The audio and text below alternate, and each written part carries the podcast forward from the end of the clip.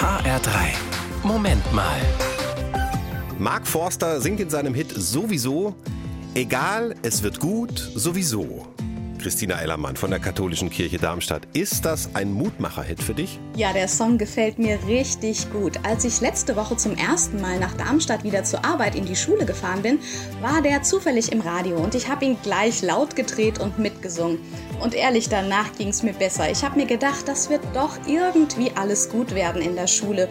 Mit Maske, Hygieneregeln, ja und dem Unterricht auf Abstand. Hat denn sowieso eine religiöse Botschaft? Ja, definitiv. Für mich äh, wird in dem Song ziemlich gut deutlich, Probleme lösen sich zwar nicht immer in Luft auf, aber oft geht doch irgendwo eine Tür auf. Es gibt einen neuen Plan oder einen neuen Weg.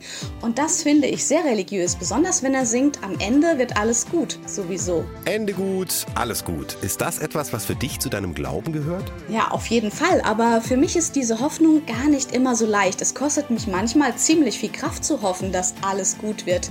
Und oft hilft mir dann in solchen Situationen ein Vers aus der Bibel.